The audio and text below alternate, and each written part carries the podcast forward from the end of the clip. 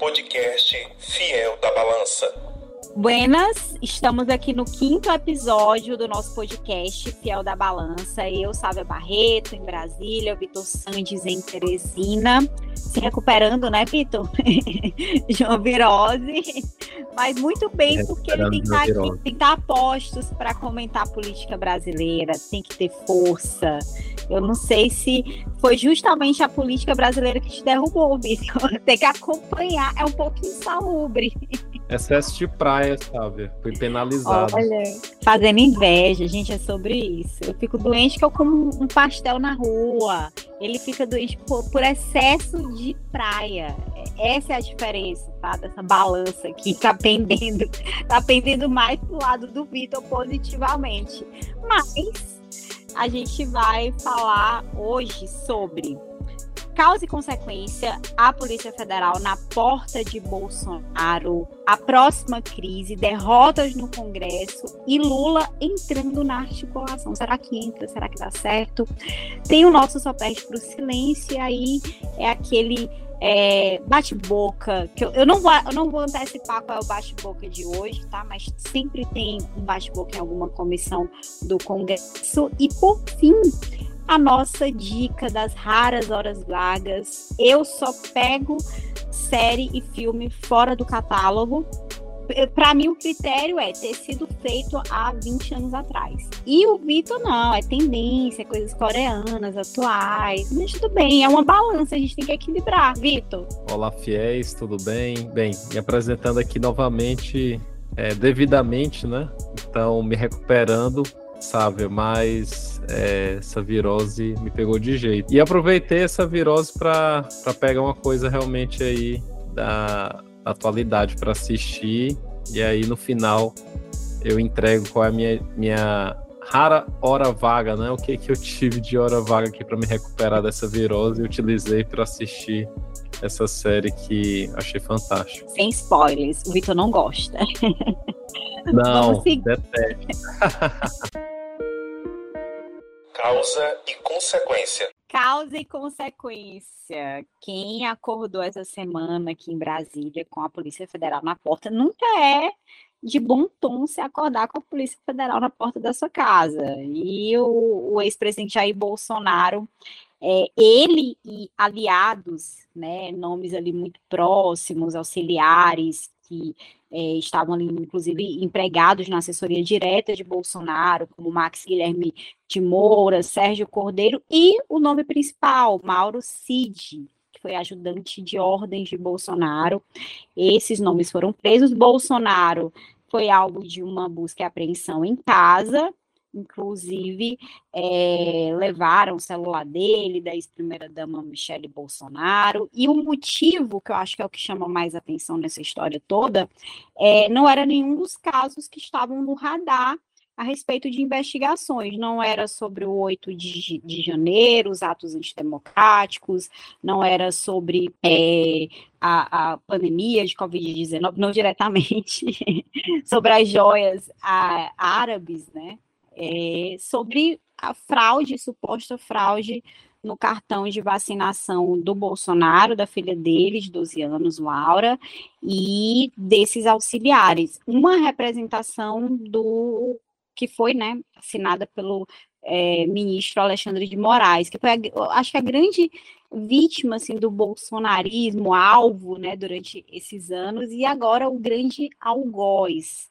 É... Vitor, o que, é que você achou? É uma história muito curiosa, né, sabe? É interessante que envolve aspectos que foram tema de muita controvérsia durante o governo Bolsonaro, a questão da vacinação, da necessidade ou não da vacinação, a vacina como uma decisão individual ou coletiva, né? Os debates que de fato aconteceram durante a pandemia. O fato é que o Bolsonaro decidiu não tomar a vacina, mas por alguma razão apareceu um cartão de vacinação com vacinas incluídas, né, com doses de vacina. E, e, enfim, a investigação tem avançado muito no sentido de tentar entender a primeira dose, porque é, parece que tem um, uma primeira dose que foi incluída no cartão de vacinação, e depois duas doses subsequentemente. Então, é, então a investigação está avançando nesse sentido. E aí tem algumas questões que não são, não foram ainda muito bem esclarecidas, né? Eu acho que o primeiro ponto é, é ele necessitava ter o cartão de vacinação para ir aos Estados Unidos. É, então, ele tinha um passaporte diplomático, já que quando foi para os Estados Unidos no final do ano passado ainda é presidente da República, e em tese ele não precisaria do cartão de vacinação. Mas o ponto é por que então que isso foi feito pelo ajudante, tudo indica que foi pelo ajudante de ordens do Bolsonaro, então, por que que isso foi feito, né? E, e na verdade, envolveu uma série de outras pessoas, né? Um, algo muito mais articulado. Então, até o momento que o, o Bolsonaro tem que se explicar, tem todo o processo que envolve pessoas que são ali muito próximas a ele, isso gera um desgaste muito grande, particularmente no Bolsonaro, ainda que a base mais mobilizada do bolsonarismo não entende isso como necessariamente um problema, porque esse sempre foi o tom do próprio Bolsonaro. A ideia de que ele não se vacinaria, que, enfim, as, as vacinas teriam reações adversas, ele não estaria disposto a sofrer essas reações, né? Enfim, toda, todo o discurso bolsonarista que nós já conhecemos. Então, de alguma maneira, isso não afeta a base dele, mas é, isso cria uma situação em que ele tem que se explicar frente à justiça, né? Ele é exposto, a família dele é exposta, é, aliados dele são expostos, e, e de, de toda forma, essa situação também é, é cria uma, um, um ponto aí de questionamento da, da esquerda, né? Porque novamente volta a questão da, da vacina, necessidade da vacina, envolve uma, uma criança, né? Que é a filha dele, enfim. Então tem uma série de questões que né, retoma ali um tema que é bastante delicado, que foi bastante delicado e que o bolsonarismo não conseguiu dar conta da maneira devida, né? Inclusive, esse pode ter sido um, uma das razões, né, do Bolsonaro não ter conseguido ser eleito, porque ele teve muita dificuldade de gerenciar, de coordenar as ações no período da pandemia de Covid-19. E o que é mais interessante, sabe? A gente está gravando hoje na sexta-feira, dia 5 de maio.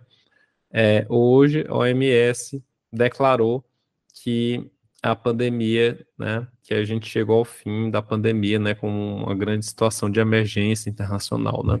Notícia que acaba de chegar aqui à nossa redação. A Organização Mundial da Saúde acaba de declarar que a Covid-19 não é mais uma emergência global. É uma notícia que o mundo inteiro estava esperando e ela veio agora, a partir dessa entrevista coletiva que é concedida neste momento pelo Tedros Adhanom, secretário-geral da Organização Mundial da Saúde, falando diretamente de Genebra, na Suíça. A Covid-19 não é mais uma pandemia não representa mais uma emergência global. E, e é muito curioso, né? Porque esse aqui internamente, né, é, no Brasil, esse debate começa com um debate sobre vacinação, carteira de vacinação, Bolsonaro, bolsonarismo, né, e todo o, o, embate que ele tinha com a OMS, e a OMS hoje declara que, enfim, essa jornada global contra a pandemia de Covid-19, ela foi finalmente vencida.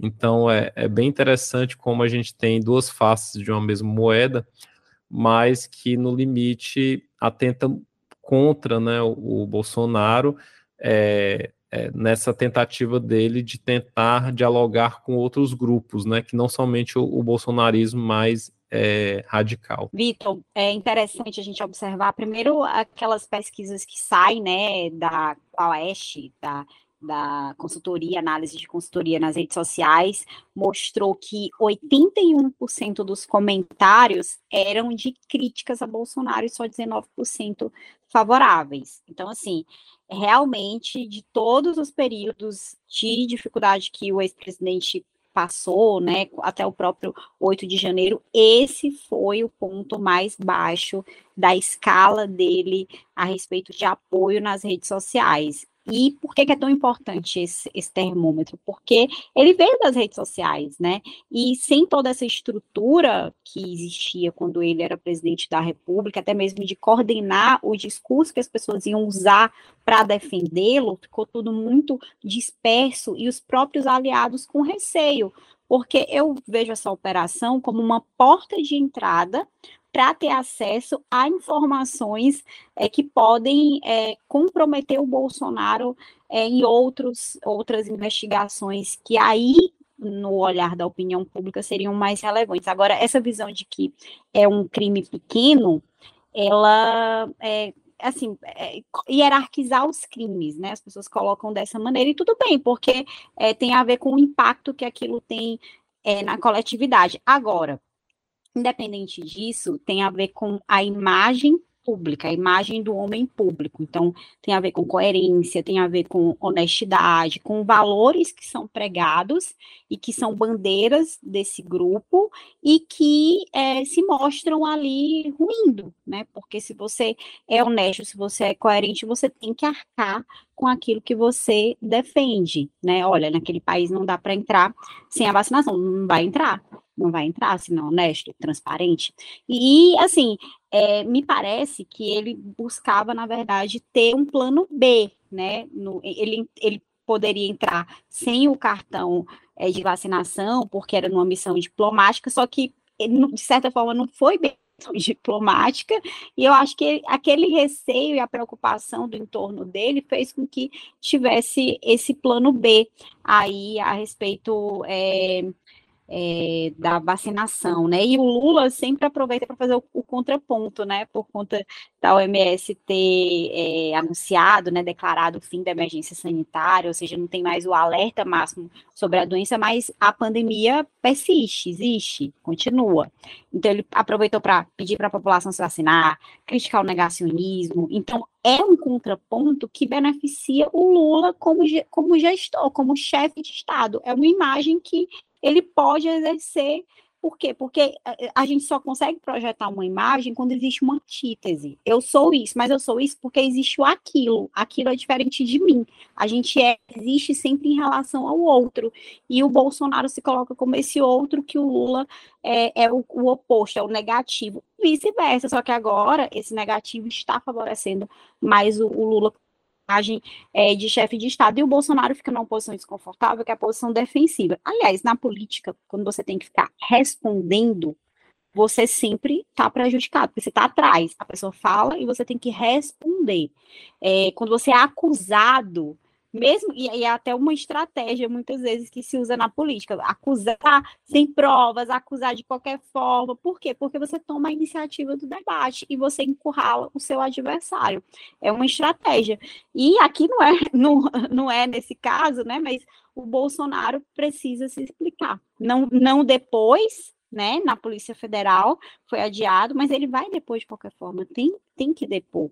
E aí é, entra muito também, Vitor, para eu finalizar, acho que a questão sobre o Estado brasileiro, né, sobre as instituições, sobre o SUS, e, e até sobre algumas pessoas que menosprezam e acreditam que, por estarem no poder naquele momento, conseguem tudo, né? E, e, e, eu acho que a, a, a, gente tem dificuldades, a gente tem é, um patrimonialismo, enfim, essa relação do pessoal com o que é para ser o profissional, enfim, termina misturando muito essas relações do Estado.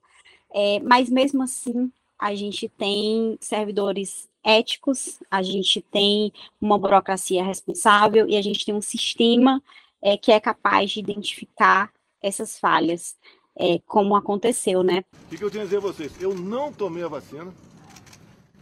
É uma decisão pessoal minha, depois de ler a bula da Pfizer, eu não tomar vacina.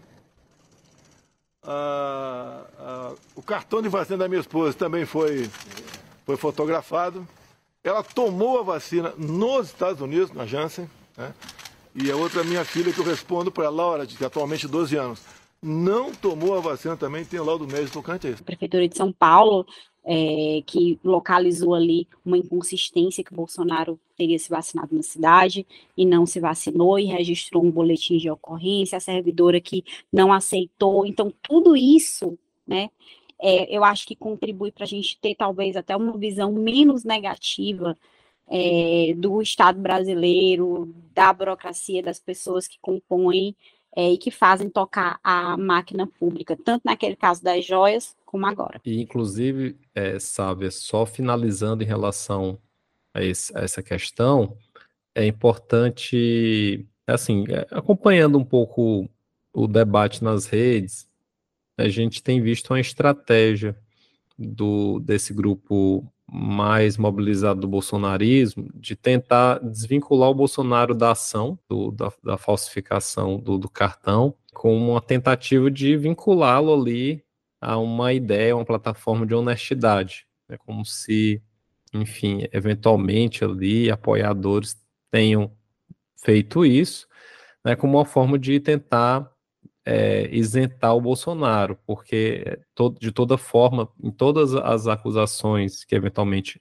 é, acontecem em relação ao Bolsonaro, sempre se tem essa, essa estratégia. E o que é interessante também, um outro ponto em relação ao próprio posicionamento do Lula, e o Lula né, se posicionou no seu é, perfil no Twitter, é, já após esse anúncio do OMS, é, se posicionando ali pró-ciência o que, assim, é, destacando as 700, mais de 700 mil mortes pela Covid-19 no Brasil e se destacando ali, né, como alguém alinhado à ciência. E o que é muito interessante também, sabe, é entender que, que o OMS é uma, é um, né, faz parte da, da ONU, né, é uma agência especializada de saúde da própria ONU, e ela tem esse trabalho de tentar coordenar, né, de, de atuar nesse, nesse papel de uma governança mais ampla no campo da saúde, que é muito difícil, né? A gente viu o desafio é, nesse período pandêmico. É muito difícil coordenar ações entre diversos países que têm regramentos próprios, têm leis próprias, enfim. Mas o, o governo atual tem tido uma capacidade maior de de é, dialogar com diversos países e, inclusive, com organismos internacionais como a própria OMS, se alinhando ali mais no campo da defesa de, de práticas científicas. Então, muda bastante é, o discurso e muda também a relação do, do Brasil com organizações como a OMS. Então, é, e aí é curioso que esse, essa crise ela surge justamente envolvendo orientações de, de vacinação, porque na verdade é, não teria crise se o Bolsonaro tivesse vacinado. É uma decisão individual, mas não teria crise, né? Então, como político, ele acabou cometendo um, um equívoco, mas, claro, é uma decisão individual e, e, assim, e, e, as decisões individuais, você tem que arcar com as consequências dela. Então, assim, não, não vou me vacinar, tô contra. Então, você não vai para o país que exige a vacina, né? Não tem como você entrar descumprindo as regras. Eu sou uma legalista, então acredito que a gente tem que é, seguir aí, mas claro, ele é, tem a argumentação da defesa, a defesa diz e, e joga a responsabilidade para o Mauro Cid, que deve bater no peito, né? Mas a gente não sabe até quando o efeito de uma prisão. Anderson Torres está aí para dizer o efeito de uma prisão. Gente, efeitos sonoros. Se chama bola, meu cachorro, tá? A gente não vai cortar isso, mostrar a realidade de gravar um podcast. A emoção, os cachorros querendo participar. vamos seguir. É uma deixa, Vitor, para a gente ir para o próximo Ele bloco. Quer opinar. Ele quer opinar, sabe? É, esse cachorro é politizado. Ele é um anarquista. Próxima crise. A próxima crise. Derrotas no Congresso e Lula entrando na articulação. Vitor, a gente teve é, a derrota de quarta-feira, 5 de maio, na Câmara. Dois trechos né, dos decretos do governo para alterar o marco legal de saneamento básico caíram, né? Caíram simplesmente. É, o governo perdeu essa por 200, eram 295 votos a favor da derrubada, né, e 136 contra, então, assim, bem mais do que era necessário. Teve a fatídica derrota do PL das fake news, porque Arthur Lira, presidente da Câmara, tirou de pauta a pedido do relator Orlando Silva do PCdoB, mas na verdade tirou de pauta para não ser derrotado, porque a pior coisa que tem é ser derrotado. É melhor adiar, colocar no momento oportuno, ou seja, faz três anos que, está esperando o momento oportuno e nunca teve. Bom, é, antes de passar a votação do projeto, e ouvindo atentamente ao pedido do relator, que para mim já era suficiente. O pedido do relator para mim já é suficiente. Os líderes, na sua maioria, também caminham por uma saída da manutenção do diálogo. E, portanto, de ofício, o projeto não será votado na noite de hoje. Passa-se a votação. Lista de encaminhamento. O, todos a favor do projeto 1084, todos abrem mão do encaminhamento? E essa semana o Lula é, terminou dando até um recado para o Alexandre Padilha, que é o ministro das Relações Institucionais. A gente vai ouvir o recado do Lula. A grande novidade na composição desse conselho, e nisso quero reconhecer o trabalho extraordinário do ministro Alexandre Padilha, eu espero que ele tenha a capacidade de organizar, de articular que ele teve no Conselho dentro do Congresso Nacional. Aí vai facilitar muito a vida. É, e ele. Vitor, ele aproveitou, né, naquela solenidade de recriação do Conselho de Desenvolvimento Econômico e Social, chamado de Conselhão, que inclusive é liderado pelo próprio Padilha, tem vários representantes da sociedade civil, influenciadores sociais, enfim, de redes sociais é, para fazer discussões de políticas públicas. Inclusive, essa escolha de influenciadores é, tem um, um, objetivo claro, né? Fazer com que a mensagem chegue no máximo de pessoas possíveis, né? Também chama atenção o fato de que não tem representantes evangélicos, então eu até vou dar uma pontuada, porque acho que isso vai entrar em alguma crise futura, essa necessidade de articulação do governo Lula com o segmento evangélico, mas o fato é que Lula é, está tendo dificuldades. E essas dificuldades, elas não são mais teóricas, elas são de derrota de pautas importantes e prioritárias para o governo. Aqui tem várias questões, sabe? É, em relação ao marco legal de saneamento, é, uma alteração por decreto de algo que necessita de um trâmite legislativo, com discussões, com debates, de fato, se não fosse muito bem articulado entre o executivo e o legislativo, teria uma chance imensa de derrota. O legislativo brasileiro, ele é, em sua grande parte, de direita. E, tam, e tem uma visão também mais liberal da atuação do Estado. Né? Ou seja, menos Estado, mais iniciativa privada. O marco legal de saneamento e os pontos que o governo federal tentou alterar tinha a ver com essa própria tentativa de limitar essa privatização do, do, do acesso ao saneamento básico, enfim. É, e, e, isso foi barrado pelo legislativo. Então, existe um, um, entendimento parte do legislativo que você deve manter essa linha é, adotada pelo marco legal como, como ele está. Né?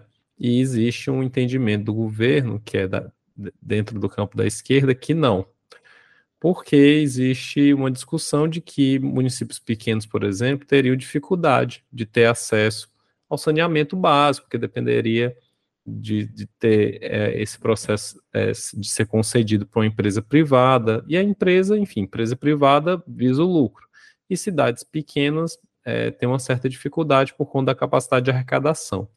Enfim, então, dito isso, é, realmente é, o debate em si já é muito difícil para o governo. Então, o governo que está no campo da esquerda, é, dialogando com o Congresso, que a sua maioria está à direita do, no espectro ideológico. Então, tem uma dificuldade muito grande. Então, essa tentativa de fazer essa alteração via decreto, ela era um risco. E o risco foi tão alto que o governo foi derrotado não é um ponto central dentro da agenda do governo Lula. É um ponto importante, está dentro da agenda, mas, é um, mas não é um ponto central, não é como, por exemplo, o novo é, é marco é, o novo teto, né? Não é, não é a reforma tributária, enfim. Mas é um aviso.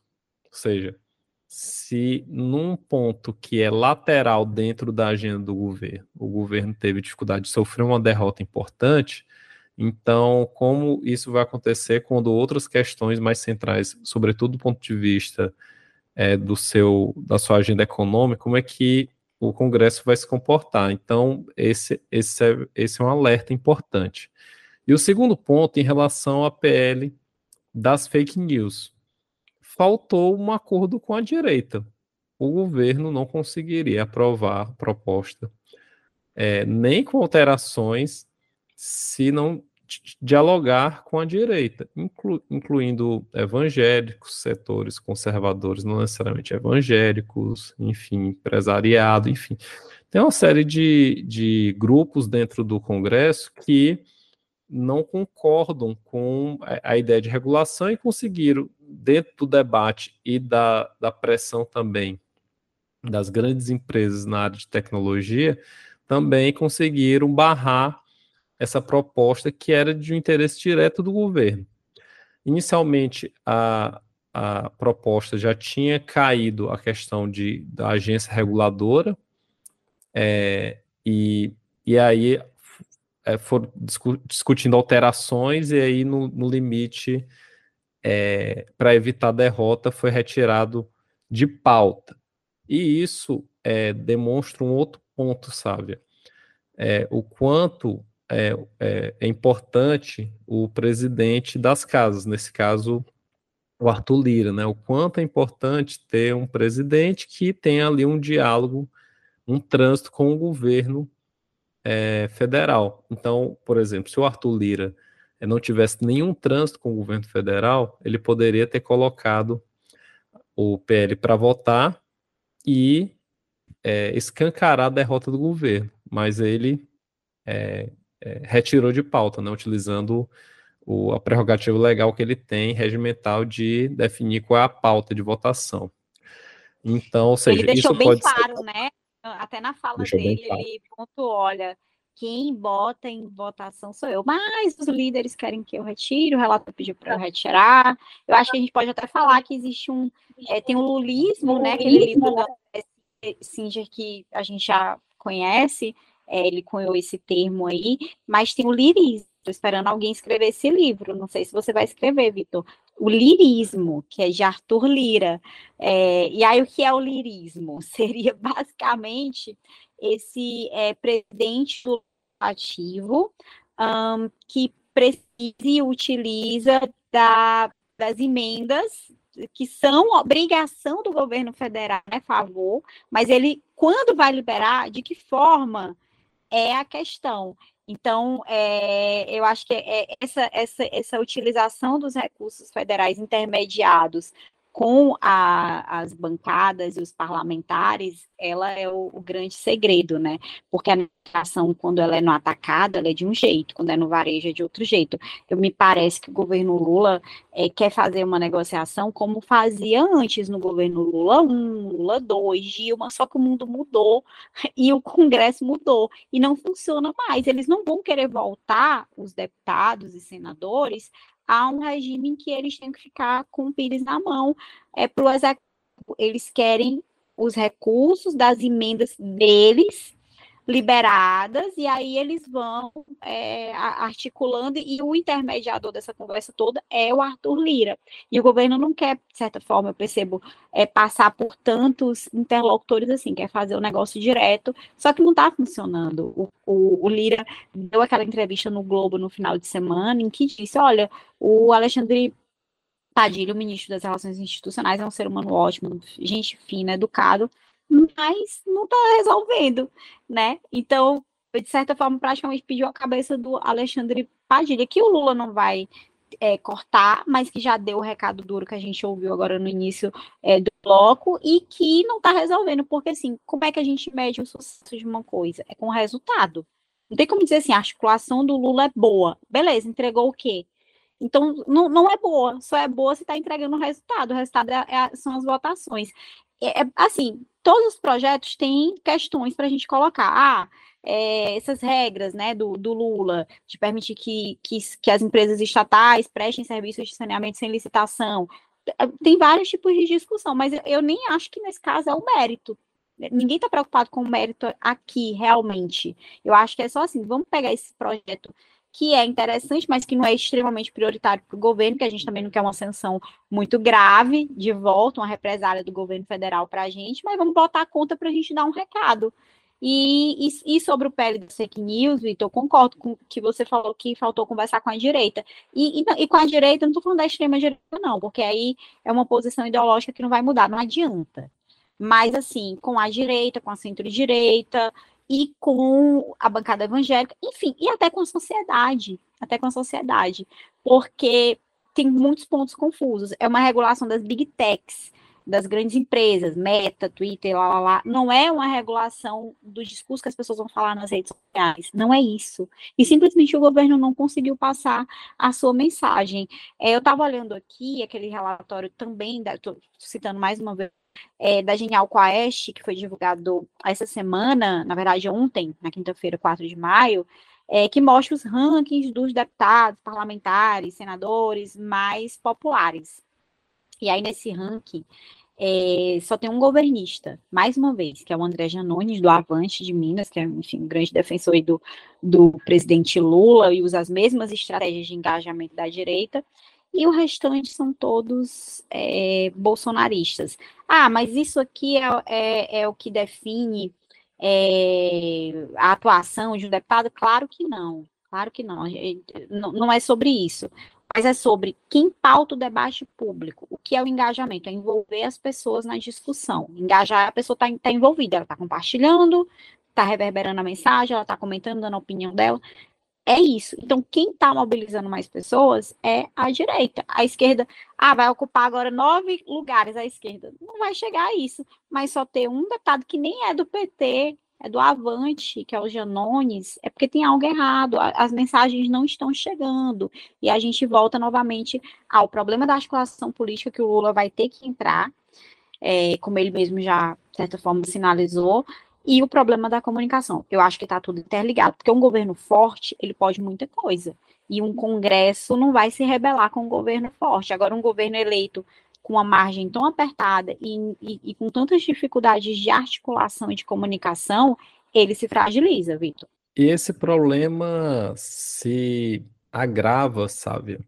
Na medida em que ele tem dificuldade realmente de articular votação com partidos que estão na sua coalizão por exemplo, União Brasil, que votou contra o marco legal do saneamento. Inclusive, está tendo uma dificuldade agora, porque talvez com a saída da ministra do União Brasil, agora esqueci o nome da ministra, mas com a saída dela, o União Brasil, que foi uma indicação do União Brasil, ela vai, é, bem, Daniela será Carneiro. que os outros partidos, isso, exatamente, será que o, os outros partidos não vão é, demandar o, o, a pasta dela, porque, enfim, ela deixa de ser do partido. É, e também, assim, é, qual a contrapartida do partido, dos partidos que estão na coalizão, sobretudo aqueles que não são da esquerda, de fato, né, no momento da votação? É, então, essas questões, elas, elas precisam ser cobradas. É, então, é, é uma dificuldade. A questão também, sabe, é que o nosso presidencialismo de coalizão ele se modificou ao longo do tempo. Então, desde 2014, 2015, existe um novo protagonismo do legislativo. Então, o legislativo avançou muito sobre o orçamento, como você bem disse, e é, a fatia destinada aos parlamentares em termos de emendas se tornou muito, muito grande, muito grande. E o governo Bolsonaro conseguiu dialogar bem né, com, com o Congresso utilizando esses, esses recursos. Claro que era um, um Congresso mais à direita, com o governo mais à direita, o diálogo se torna mais fácil, mas as emendas fizeram toda a diferença.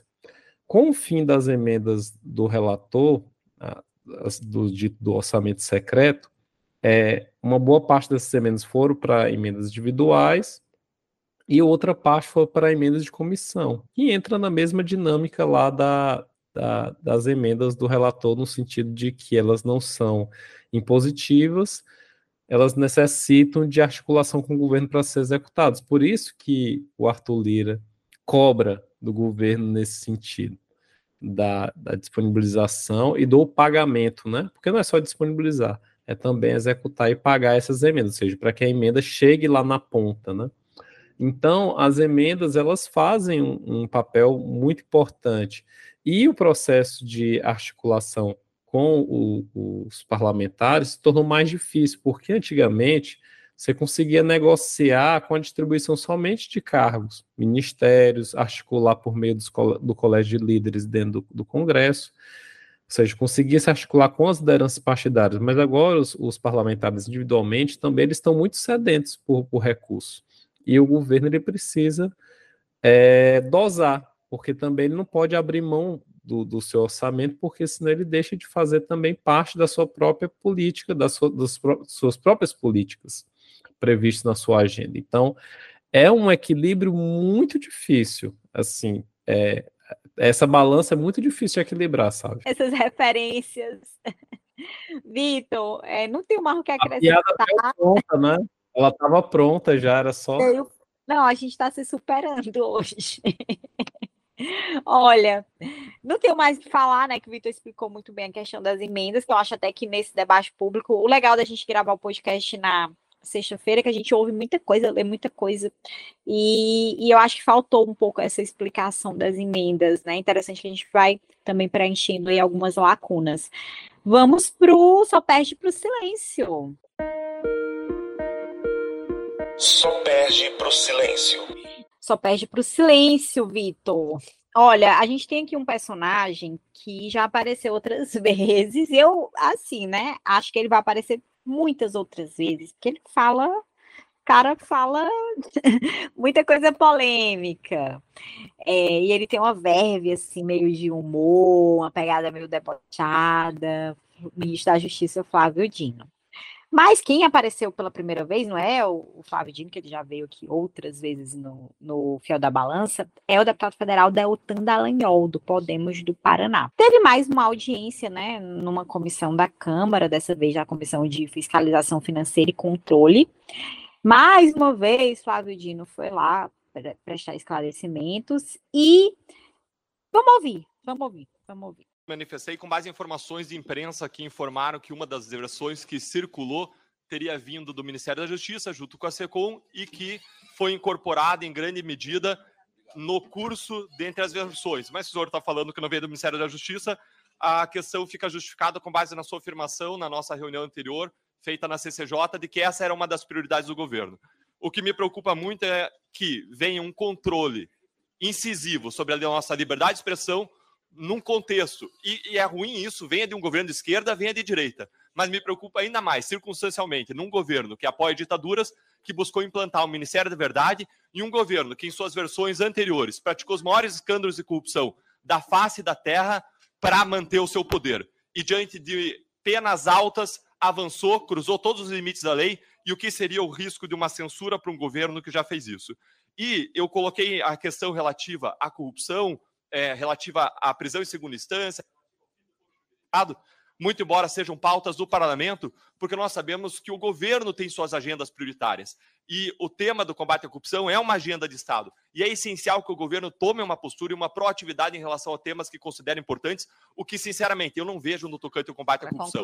Antes, para encerrar, antes eu via um Estado processando, investigando corrupção de bilhões de reais e hoje eu vejo o Estado processando, investigando uma falsificação de uma carteira de vacinação. Não que não deva ser investigado, tudo deve ser investigado, todo mundo deve ser colocado debaixo da lei. Mas a questão é a proporção e a gravidade dos fatos. Obrigado, Excelência. Eu informo ao senhor que nós continuamos, como mencionei, investigar escândalos é, graves e vamos continuar aplicando a lei, com seriedade diferente do que havia no passado.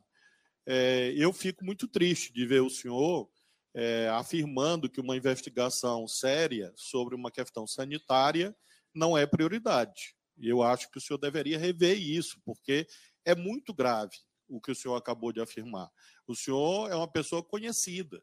Imagino que pessoas que votaram no senhor perderam a vida ou é, familiares dessas pessoas perderam a vida. Então, uma questão sanitária é grave, a vida é muito grave. Eu, o senhor tem essa pauta da corrupção, enfim, e, e eu considero que o senhor deveria pensar em outras corrupções. E conspirar contra a saúde pública é uma corrupção gravíssima. É, em relação a, aos projetos, aos estudos, faço questão de frisar para não ter mal entendido. É claro que o Ministério da Justiça fez estudos, propostas, ideias várias ao longo desse processo na Câmara, mas projeto de lei não, porque nós respeitamos o trabalho do relator.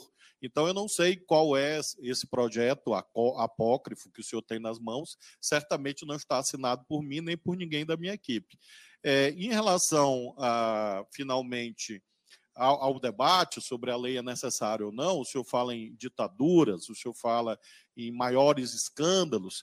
Eu acho que, sinceramente, olhando para o senhor, eu acho que o senhor acredita no que diz, o que, a meu ver, é mais grave, porque o senhor realmente parte de um sistema de crenças muito próprias, muito singular, que não tem aderência na realidade. Nosso governo foi concluir, eleito ministro. pela população, o nosso governo mantém relações diplomáticas amplas com todos os países do planeta, é, faz é, diplomacia defendendo o Brasil. Não há esse alinhamento. O presidente Lula não recebeu presente de ditadura, ministro, de joia, concluir. de coroa de joia, de anel de joia, nada desse tipo. E o senhor afirma o maior escândalo da história. De onde que o senhor tirou isso? Eu acho que quando o senhor afirma isso, o senhor comprova a necessidade do projeto sobre fake news. Porque isso mostra que, às vezes, há uma ideia de repetir, repetir uma mentira para ver se ela vira verdade. Não foi verdade, não é verdade. Todos os casos têm sido julgados pelo Poder Judiciário e assim pois continuará. Não. Então, assim funciona o Estado Democrático de Direito. Bom, é, foi... então, nessa, nessa discussão aí, o Deltan disse que é, antes via um governo investigando casos de corrupção, hoje viu um Estado apurando a falsificação de carteira de vacinação, de certa forma aí minimizando, né, é, criticando a proporção das, dessas apurações, a respeito do caso do Bolsonaro, aí linka com o nosso primeiro bloco, é, disse que os governos anteriores apoiavam ditaduras, tem os maiores escândalos de corrupção da face da terra, e o, o Flávio Dino rebateu é, fa falando, né, que ficava triste porque na visão dele o Deltan estava colocando essa uma investigação séria, uma questão sanitária como se não fosse é, prioritária, enfim, falando também sobre a questão de é, fake news e por aí vai. É, mais, um, mais um debate né, entre bolsonaristas e lulistas é, que a gente vai ver muito nessas comissões da Câmara, é, mas eu acho que te, termina trazendo à tona e a gente enxergando aí para onde vão os, é, os nomes que, enfim, vão, vão levar para sempre esse legado do, da Lava Jato. Eu acho que algumas pautas, elas meio que vencem, né, na política. A pauta da corrupção, Jânio Quadros, né? A vassourinha, era ele, da vassourinha, Vitor, tô falando certo. É, é slogan, né, da vassourinha, Jânio Quadros e tal. É, vai e volta, Collor, Marajás, vamos tirar todos os Marajás, as pessoas que ganham muitos salários milionários. É, na época realmente tinha, tinha bastante. Mas também não cumpriu. É, e a gente teve a Lava Jato, né? Então, é uma, é uma pauta que vai e volta, tem o seu apelo, especialmente com uma classe média ali, é, mas que agora eu vejo que não está nessa, né? E, e, eu nem sei se os bolsonaristas e o Bolsonaro quer mesmo entrar nessa de corrupção. Eu acho que eles estão indo mais para a pauta moral de fato, mas aí é, no Congresso sempre vai ter essa bandeira. Agora, acredito que encontraram um adversário à altura para esses debates. A esquerda, é, de certa forma, consegue escalar ali um, um bom nome para esses embates, que é Flávio Dino, Vitor. Pois é. O caso do Deltan, o Deltan, assim como o Sérgio Moro, eles se realinharam ao bolsonarismo ano passado no contexto eleitoral. Eles tinham se afastado naquele, naquele, naquele 2020 ainda, em que o, o Sérgio Moro fez uma série de acusações contra o Bolsonaro de interferência na PF.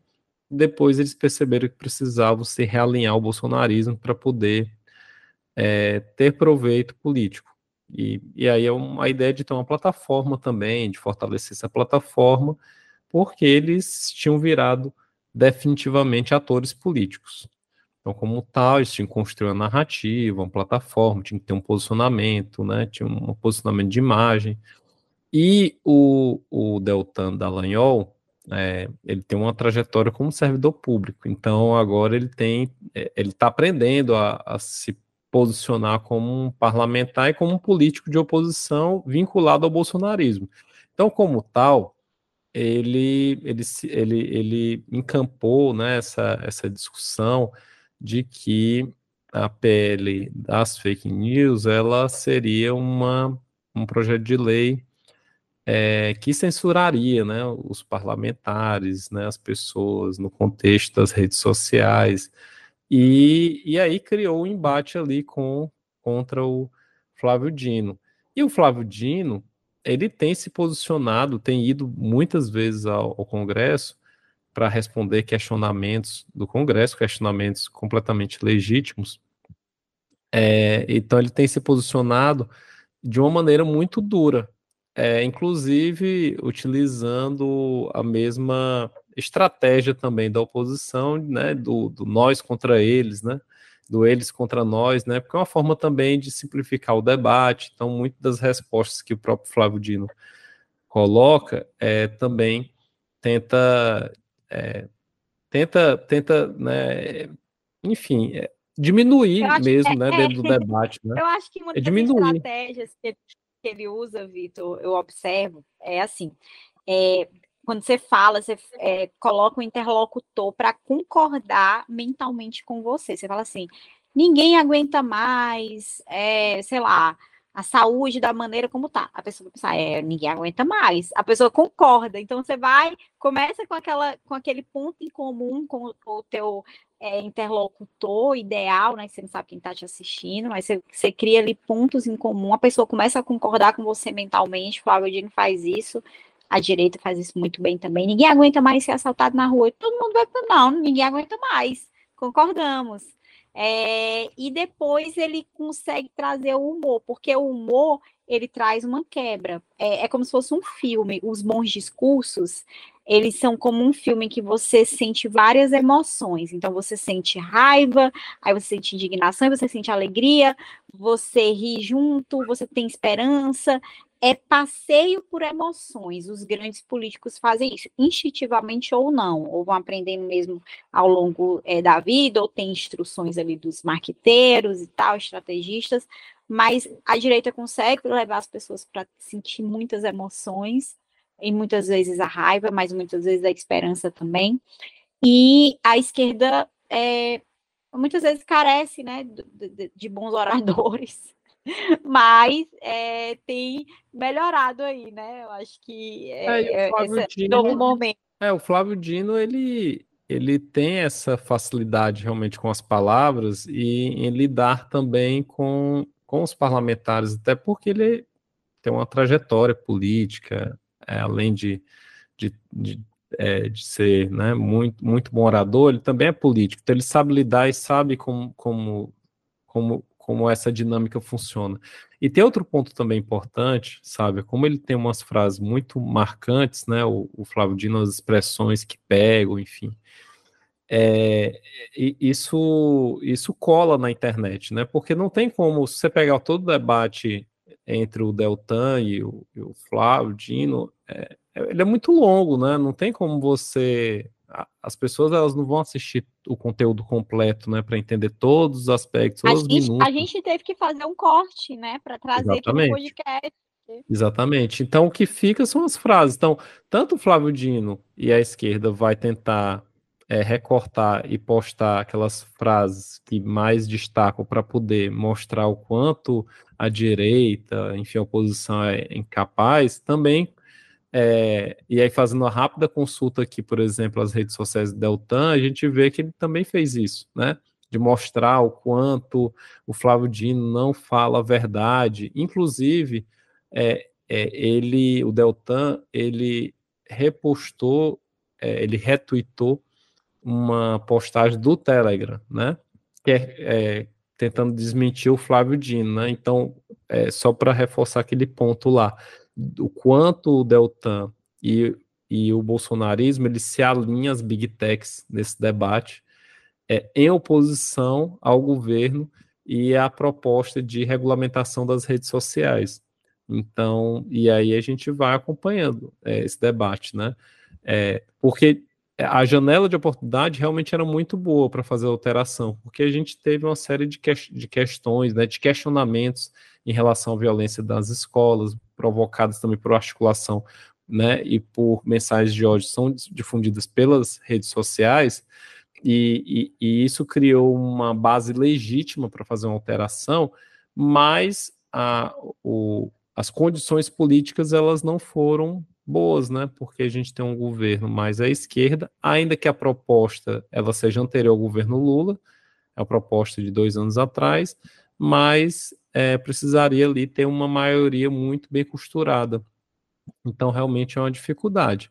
Mas aí, enquanto isso, é, o debate vai, vai prosseguir, porque o, o, o tema é quente e não é só o Brasil que tem discutido isso, né? Vários países pelo mundo estão discutindo e fazendo alterações legais para poder regulamentar realmente de fato as redes sociais. A Europa regulou de maneira muito mais dura do que esse, o PL daqui do Brasil das fake news e assim é, as, as, a, gente pode, lembrando, né, que a gente pode sempre falar o que a gente pensa, é, mas o que a gente pensa é um crime, aí a gente tem que arcar com as consequências, e que as grandes empresas ganham muito dinheiro com dados dos brasileiros, não querem gastar nem ter responsabilidade, porque para moderar é, discursos é, de ódio, né, discursos criminosos que incentivam a violência, etc., elas precisariam colocar pessoas, equipe, investir dinheiro, então é assim, é, é um interesse financeiro que existe também. Agora, não dizendo que o PL não tem pontos obscuros que é, precisam de me melhores explicações sobre a implementação dele. Acredito que precisam sim, que tem pontos que devem ser aperfeiçoados. Mas o que a gente tem na mesa hoje é, o, é esse projeto, né? Para ser discutido e melhorado e discutido por toda a sociedade. E, infelizmente, totalmente ideologizado. Se você é a favor do PL, parece que você é de esquerda. Se você é contra, você é de direita. E, na verdade, essa não é a questão. Você pode ter realmente pontos ali é, de ressalva, é, independente da sua filiação ideológica, partidária, é, mas o recorte agora é esse. Vitor, é, estamos chegando ao fim e esse finalzinho é para as raras horas vagas. Raras horas vagas. Bom, raras horas vagas, eu escolhi realmente raríssimas, porque eu praticamente não, não tô conseguindo dar conta de assistir nada. Mas, enfim, quando eu vou jantar, sabe? Às vezes eu, eu boto ali no, no iPad alguma coisa para eu assistir. Tem que ser uma coisa leve. Por exemplo, uma coisa leve. Uma série sobre a Segunda Guerra Mundial, de, de episódios de duas horas de duração, que foi feita no ano 2001, tá? 2001, uma coisa recente, 2001, chamada Band of Brothers, que é como se fosse né, irmãos é, de armas, irmãos de, de guerra, né, no Brasil. Minissérie baseada num livro de não ficção, quer dizer que são fatos reais, mas claro que tem lá uma organizada, né, nesses, nessas histórias, e conta, a, dramatiza, né, a história do segundo batalhão é, de infantaria paraquedista da Segunda Guerra. É maravilhoso, os episódios são enormes, longos. Eu não quero dizer que vocês desistam, não, tá? Eu tô falando a verdade. Mas você vai ficar assim, tipo assim, Vitor, tenho que entregar um trabalho é, terça-feira. Não comece a série. Porque vai lhe prejudicar, você vai querer assistir 24 horas, não vai querer se alimentar, não vai querer nada. Você quer série produzida pelo Tom Hanks e o Steven Spielberg. Só isso, né? Basicamente, pessoas, não sei se vocês conhecem. e ela está na HBO. Gente, eu, eu boto assim no Google, tipo assim, melhores séries do século. Eu gosto de pesquisar assim as coisas. Eu não quero coisas obscuras, não. Eu quero coisa que já foi consagrada pela crítica. Porque eu não tenho tempo, Vitor. O nome é Raras Horas Eu já não tenho tempo. Então eu tenho que assistir coisa que já a, a crítica já disse, é boa. Resistiu ao tempo né? Para que prova maior que resistiu ao tempo? É como Sex in the City, mas não vamos entrar nesse debate. É, e aí tem essa série, ela sempre estava ali, entre as melhores, entre as melhores, Sopranos e, e Band of Brothers, e eu fiquei, não, eu vou ter que assistir. Eu assisti e é mesmo best of. Detalhe, eu sou aficionada pela Segunda Guerra Mundial. Não, não me perguntem como surgiu isso, foi na minha infância, enfim. Capitão Sobel, Major Winters? Capitão Sobel. Batemos continência ao posto. Não ao homem.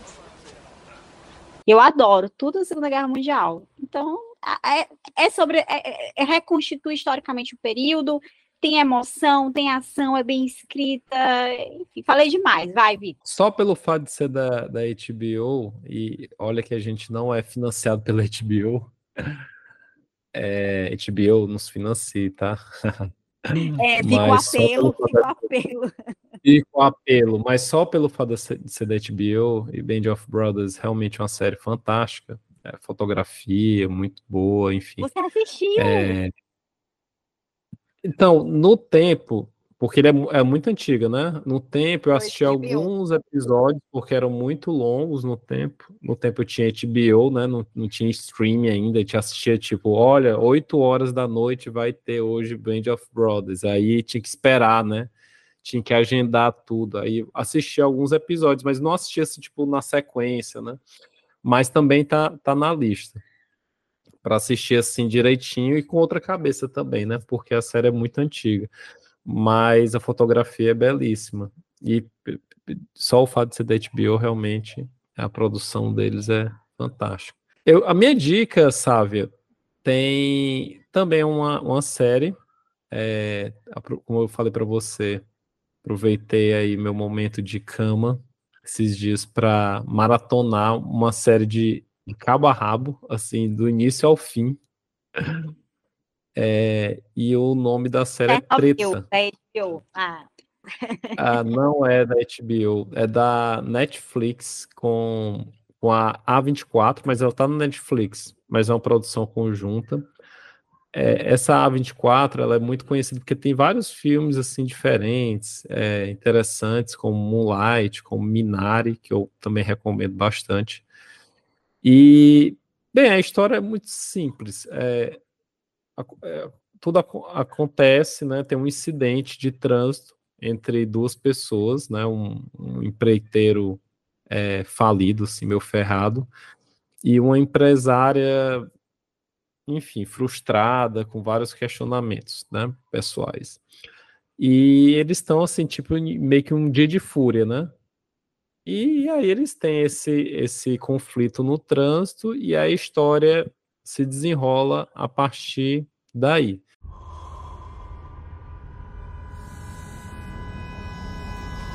Se você souber de um bom podador de árvore... Eu venho aqui amanhã com os parceiros, 600 dólares. 550? É uma inspiração enorme. Olha só, eu posso tirar uma foto com você? Eu compro suas plantas pela internet há muitos anos. Não, obrigada. Só que já é a terceira vez que você compra e devolve. Achei que deixavam trocar sem querer saber o porquê. Mas eu não fiz uma pergunta, é só um fato. A Amy tá trabalhando muito para conseguir vender, mãe. Mesmo se isso não der certo, a gente tem tudo que a gente precisa. A casa toda tá precisando de uma reforma. Mapa 걱정하지 마세요. Os negócios vão bem. É, olha, quanto tempo ia demorar para aprovarem o empréstimo? Daqui uns sete anos. Não, com tudo, porque sabemos que era só eu ir lá na China e copiar o seu trabalho. Ah, quando começamos a nos preocupar, quando nós detectamos a preocupação, acabamos tornando isso uma realidade. Qual o problema, hein?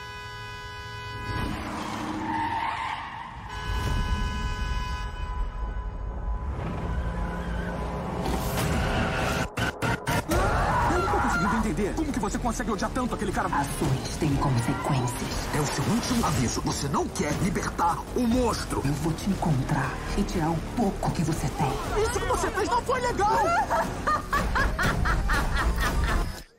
E é muito interessante, é, um, é, uma série curta, se não me engano, são oito ou dez episódios. É, e é uma, uma série interessante porque ela trata assim, as pessoas, os seus conflitos internos, né, com seus questionamentos, e também é, é, mostra como um, um pequeno um, uma pequena desavença, um conflito, ela pode desenrolar assim, vários outras, outros conflitos que estão ali latentes, né? É uma mistura de comédia com tragédia, e eu acho que esse é o, é o, é o principal trufo da série, assim, como ele combina comédia com, com algo bem trágico, né? Porque não é somente uma tragédia, são várias, né, ao longo de toda a série. Então, é super recomendado. Eu não gosto de comédia, é boa mesmo. É boa. É porque, na verdade, não é uma comédia que te força a rir. Ela, ela tem então, várias é, situações. Então é, ela tem várias situações que são assim desagradáveis que te faz rir quase como vergonha, sabe? É mais Sai. tragédia. É muito legal. E eu recomendo bastante. É, ela tem um outro nome em inglês que é beef, tipo carne, é, mas é, ficou treta. E eu acho que é um nome bem brasileiro, né? Treta. Bem, eu fiquei pensando, gente, mais uma da Globo é. News. Verdade, mas recomendado aí para vocês. Muito boa assistir assim de uma vez. Vou, vou ter que assistir, né? Vitor recomendou, vou ter que assistir. Bom, vamos encerrar, né? Mais um Fiel da Balança, episódio 5. E já ansiosos para os desdobramentos do que é acompanhar a política brasileira. É muito bacana, é saudável, é light, é leve é alta astral, só que não, o Vitor tá até doente agora. Coincidência ou não. Tem, tem um, uma coisa interessante, a gente está no início de maio, e, e, são pontos aí que a gente pode discutir nas próximas nos próximos episódios, né? Que a gente já está em maio, e em julho tem, enfim, é, o Congresso para. É, e a gente não discutiu, não aprovou, não, não, não, não, não votou ainda o novo marco né, legal sobre a questão é, do, do novo teto, né, é, as novas regras fiscais, e nem também sobre a reforma tributária. E aí já vai metade de um ano, né? Então a gente tem questões, o quanto esses pontos que a gente discutiu hoje, né, sobre a dificuldade de governabilidade e esses conflitos, né? É, na relação entre o executivo e o legislativo, quanto isso vai retardando também a capacidade do governo de aprovar sua agenda. Então, assim, é, são temas que vão sempre ir e voltar. Enquanto isso, a gente aproveita um tempo e outro para poder assistir alguma coisa que a gente consegue assistir, enquanto o Brasil deixa a gente a gente fazer enquanto isso. Enquanto né? isso, enquanto isso. Olha, convidar vocês para e vocês têm ido lá realmente no Instagram, marquem quem está acompanhando, ouvindo o podcast, bota lá arroba fiel da balança. É, comenta pra gente o que, é que vocês estão achando do episódio, qual a opinião de vocês sobre os temas discutidos e deem sugestões de assuntos que vocês acham que a gente deve aprofundar discutir. O, Vitor já deu uma deixa aí de um assunto, mas vocês colocam lá também que a gente quer construir essa pauta juntos. Arroba Fiel da Balança, tudo junto, sem ser cedilha, porque não pode, não tem, no Instagram. Então, até a próxima semana. Vitor, melhoras. Obrigado, Sávia. Até a próxima semana. Tchau, tchau. Tchau, tchau.